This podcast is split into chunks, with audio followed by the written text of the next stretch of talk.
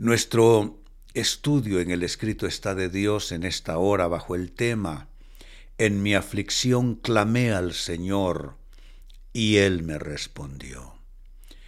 Hermano, hermana, además de un tema para nuestra edificación, que éste sea tu testimonio. En mi gran aflicción clamé al Señor y Él me respondió. Eh, ayer leímos, si ustedes lo recuerdan, y comentamos la historia de Jonás, que corrió en sentido contrario a la voluntad de Dios, trató de huir de Dios, compró boleto, abordó para un lugar distante tratando de huir de Dios. Pues seguimos con Jonás y vamos a ver cómo Dios es tan maravilloso. Dice en el libro de Jonás capítulo 2 versos 1 y 2, entonces Jonás oró al Señor, que es lo que todos tenemos que hacer. Jonás oró al Señor su Dios desde el interior del pez y dijo, En mi gran aflicción clamé al Señor y él me respondió. Desde la tierra de los muertos te llamé y tú, Señor, me escuchaste. No sé si observaron en el texto, Jonás está todavía en el interior del pez. Y allí, que prácticamente es una tumba donde Él está, Él está testificando, en mi gran aflicción clamé al Señor y Él me respondió. Lo, lo declara en pasado, como un milagro ya recibido, aunque todavía se encuentra eh, al interior de ese gran pez. Bueno, así debemos ser todos debemos eh, orar como algo ya recibido, debemos de declarar el milagro como algo ya acontecido, debemos de agradecer por esa provisión aunque todavía no ha llegado a nuestras manos. Es que la fe así debe anticiparse. Ahora bien, para hacer eh, comentarios más a fondo, ¿qué nos enseña esta escritura, amados hermanos? ¿Qué nos enseña este escrito está de Dios? Nos enseña en primer lugar que hay aflicciones provocadas con nuestras decisiones. ¿Por qué Jonás fue tragado por ese pez? Y antes de que eso sucediese, una tremenda tormenta azotó el barco, estaban próximos a morir todos, hasta que alguien dijo, alguien debe ser el culpable a alguien Dios está castigando aquí por algo malo que hizo y por eso nos sobrevino esta tragedia. Comenzaron a indagar hasta que encontraron a Jonás. Y Jonás les dijo, ¿saben qué? Eh, tírenme por la borda porque yo soy el causante de esto. Lo tiraron por, por la borda y fue tragado por un gran pez. Y cuando eso sucedió, cuando fue tirado por la borda, se hizo la calma.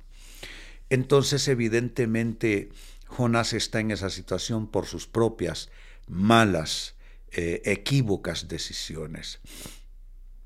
Pero no corramos a juzgar a Jonás. Creo que todos hemos estado de alguna manera en el vientre del pez. Todos hemos sido alguna vez tragados por una enorme problemática de vida producto de malas elecciones, de malas asociaciones de vida, de malas decisiones y de haber encausado nuestra voluntad por una ruta que no era la correcta en Dios. Así es que nos enseña esta escritura que hay aflicciones provocadas con nuestras decisiones. En segundo término, nos enseña esta escritura que a pesar de nuestras culpas podemos clamar al Señor, y eso es lo maravilloso con este texto que estamos eh, observando en esta noche.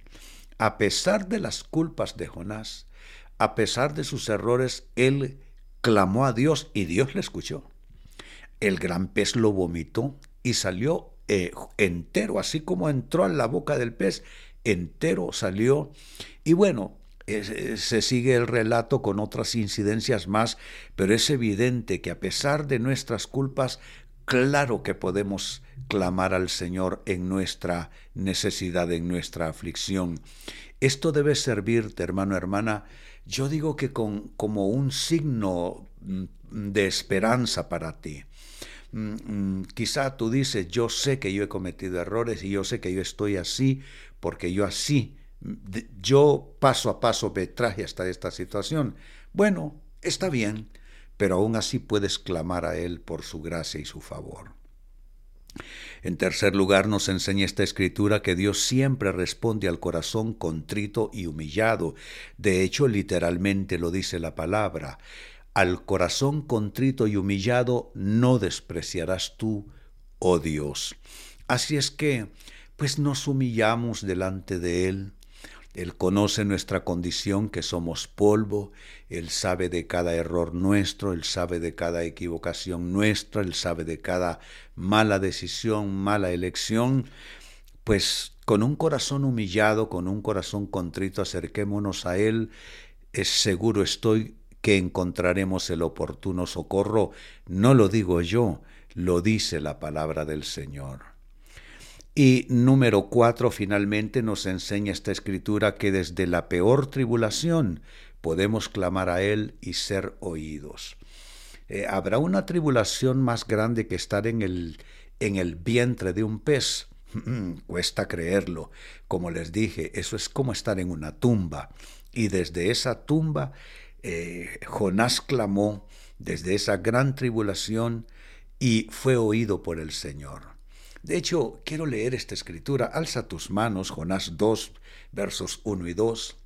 Entonces Jonás oró al Señor su Dios desde el interior del pez y dijo, En mi gran aflicción clamé al Señor y él me respondió. Desde la tierra de los muertos te llamé y tú, Señor, me escuchaste. Pido, Padre, que esta escritura se cumpla en nuestras vidas y a pesar de sentirnos en una encerrona, producto de grandes tribulaciones y adversidades, estar luchando con grandes dificultades de vida, desde la dificultad te clamamos.